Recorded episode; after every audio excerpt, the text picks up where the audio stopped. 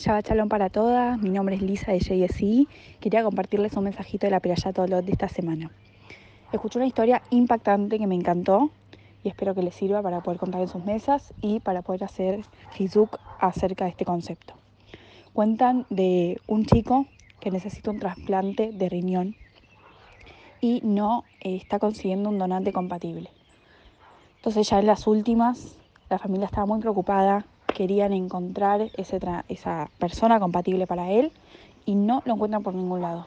Hasta que de pronto un joven se acerca y dice, yo me quiero hacer los estudios, vamos a ver si soy compatible, estoy dispuesto a hacerme la operación, quiero donar el riñón. Increíble, la familia está sorprendida, no pueden creer que este joven que no lo conocen quiera ser eh, el donante.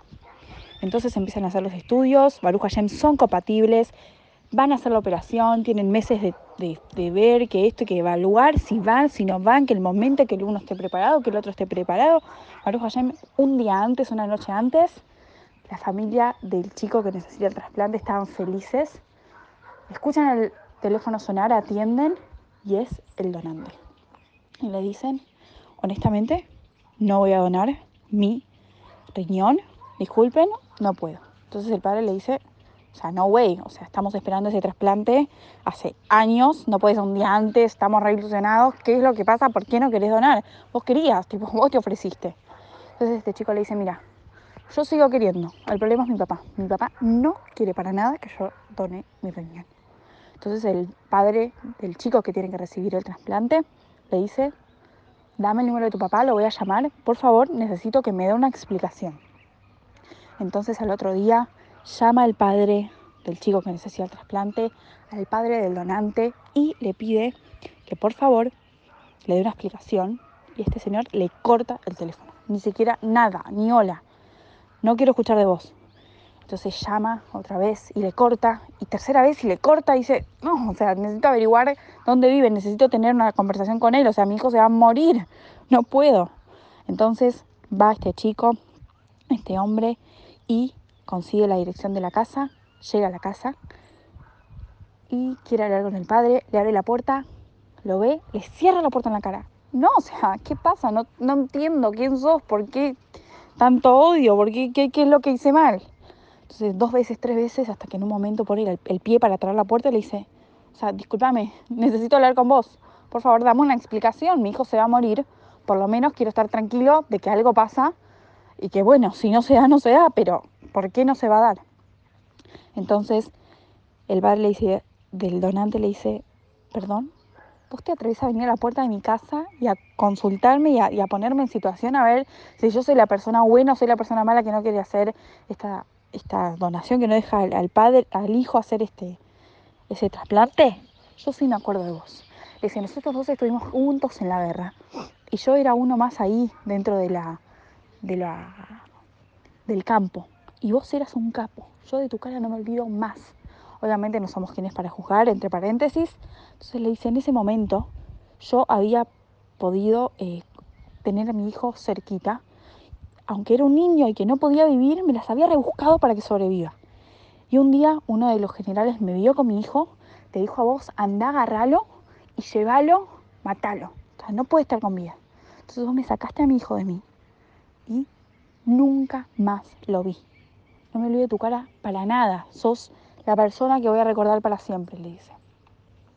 Entonces, este padre que tiene a su hijo con el trasplante le dice, wait, o sea, hay alguna parte de la historia que no la sabes. En ese momento yo sí me fui con tu hijo y lo quería matar. Pero de repente lo veo y digo, no soy capaz de hacer esta diferencia. O sea, si fuera mi hijo lo mataría, obvio que no. No puedo matar a un hermano mío. Entonces lo que hice fue esconderlo durante muchos meses y le di de comer. Obviamente yo pensé que no iba a sobrevivir y sobrevivimos los dos a la guerra, vinieron los rusos.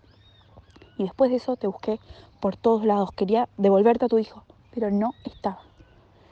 Dice, ese hijo, que en realidad me lo adueñé, dije, como que me lo volví parte de mi familia, es tu hijo.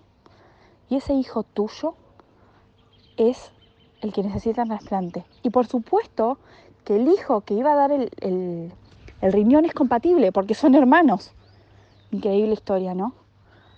Hicieron, nada, hicieron los arreglos, le puedo hacer eh, le, donó el riñón, los dos sobrevivieron. En esta Perayat Lot hablan de eh, dos personajes y una problemática. Están Jacob y está Esab. Ambos eh, con su instinto, que uno tiraba más para lo malvado, entre comillas, y otro para la Torá. Y en lugar de haber hecho una, un trabajo en equipo donde los dos podían haber traído, digamos, una alegría a todo el mundo, imagínense el mundo hoy si a Israel estuviera unido con, con todos los arabim. O sea, seríamos increíbles. O sea, ¿qué hubiera sido si éramos todos hermanos realmente? En cambio, hicieron diferencias. Pues tenemos otro caso en la Torá, que son Isahar y Segulún, que en lugar de ver esas diferencias que ellos tenían, se unieron y dijeron, ¿sabes qué? Vos estudiás mientras yo hago toda la parte eh, monetaria, donde yo te consigo los sueldos para todos tus abrejim que están estudiando, en vez de hacer ese, ese encuentro entre los dos, hicieron las diferencias. Es entonces cuando no entró lugar a Agenu Colbet Israel. Miren lo que es la unión de Amisrael, que uno no tiene ni idea, cuando uno piensa en el otro, cuando uno está eh, dispuesto a dar todo de sí para que sobreviva otro Yehudi, para que se alegre otro Yehudi, para lo que sea que nosotros estemos preparados para hacer, trae alegrías enormes. No solamente este señor en la historia salvó a un chico de Amisrael, salvó a su propio hijo, o sea, le devolvieron a él. Tenemos que ser un poquito más conscientes de que todos, toda Israel somos hermanos, de que todos dependemos uno del otro que realmente con este concepto vamos a traer la geula. Si fuera que nosotros entendiésemos que literalmente mi vecino es mi hermano, mi amiga es mi hermano, la mora que no me, no me cae bien es mi hermana, quizás podríamos fortalecer los vínculos y como dice la Torá, que todavía no vino el Mesías, ¿por qué? Porque hay sinat hinam, si nosotros fortalecemos y hacemos lo contrario, abat hinam, y realmente entendemos que todo Israel somos una familia, somos hermanos, nos queremos entre sí y que somos, dependemos uno del otro, si nosotros llegamos a esos niveles, el ser de Hashem va a venir la en estos días. Perdón que el audio se hizo un poco largo, les deseo Shabbat Shalom a todas y espero que este concepto lo podamos traer a nuestras vidas. Un beso enorme.